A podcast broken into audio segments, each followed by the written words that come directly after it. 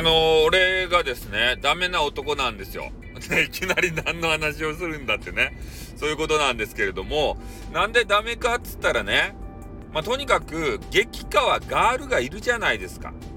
そして、激川ガールを見ちゃったら、ね、もうめちゃめちゃ可愛いですねって、もうしょっぱなから伝えちゃうんですね。で、これが、ね、えー、その方、まあ、スタイルの話で言うと、その方のお部屋にね、足げく通っている男子たち、ガチ恋勢ってね、えー、言われる方たちがいるんですけど、そのガチ恋勢の方たちはね、シャイボーイなんすよ。うん。で、そこに通って、えー、その女性のね、激川ガールを口説きたいけれども、でも、えー、男のプライドかなんか知らんけどね、そういうのが邪魔して、口説けないわけですよ。可愛いって言いたいけど、なんか変なプライドが邪魔して言えない。ね、言いたいけど言えない。でも、俺みたいなね、えー、素直に気持ちを伝えたがる、そういう、あの、やからが来た時に、えー、もう好き好きチュチュチュそこまで言わんけど、ね、いや、もう激化はガールですね、とか、声が可愛いかですね、とか言ってね、もうすぐね、えー、もう番組に入ったら褒めちゃうんですよ。で、そういうのがね、気に入らない方たちがいるんですね。で、そういう発言を、もう見たら、えー、その、ね、激川ガールの女性 DJ さん、配信者、この人をなんとか守ろうとするんすよ。で、人を排除しようとするんすよ。何もしてないのに。ね。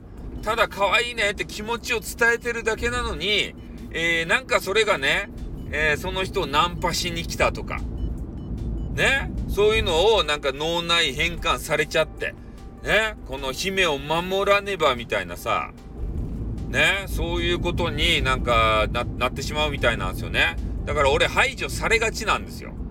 激川ガールのところで。で、とあるね、方に、えー、アドバイスをいただきました。ね、可愛い人がおるかもしれん。まあでも、ちょっと様子見たらいいんじゃないって。部屋の中入っていって、ね、いきなり激化はガールですねって言ったり、ね、声が可愛いかですねとか言うてみたり、と言いたいのはわかるよと。ね、スタイフさんはそういう性格なんでね、えー、いいものはいい、悪いものは悪いと言いたいのはわかるけれども、ちょっと我慢せれてと。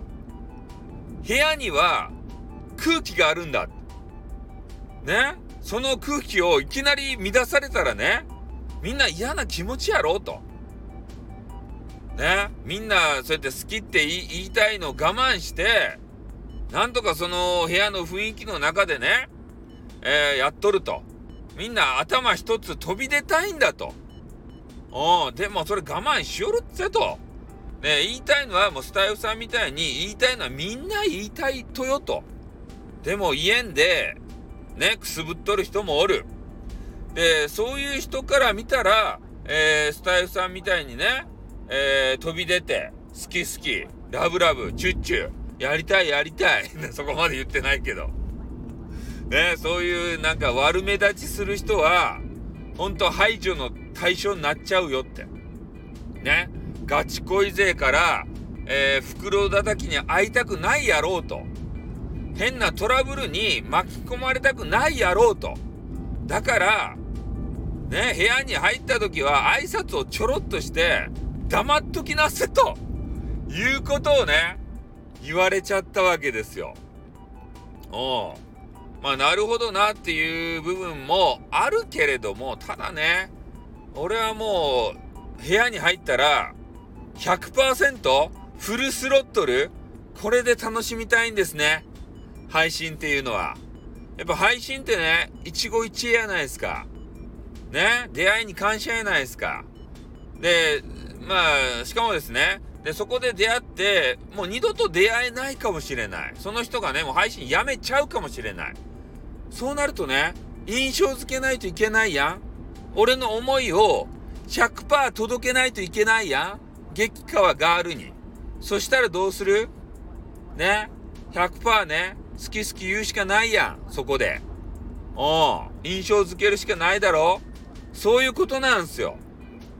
ね？止められないんすよ、俺の思いは。激川ガールに対しての。ね？分かっていただけただろうか？俺の思い。感じ取っていただけただろうか？これどっちが悪いんだ？俺が悪いのか？それとも、ね、ガチ恋勢で、えー、自分の思いを伝えられなくて、ね、もじもじ、もじもじくん、ね、それで、なんか目立つやつが来たら排除するそういう人が悪いのかどっちが悪いんだ？どっちも悪くない。ね、どっちも悪くないよ。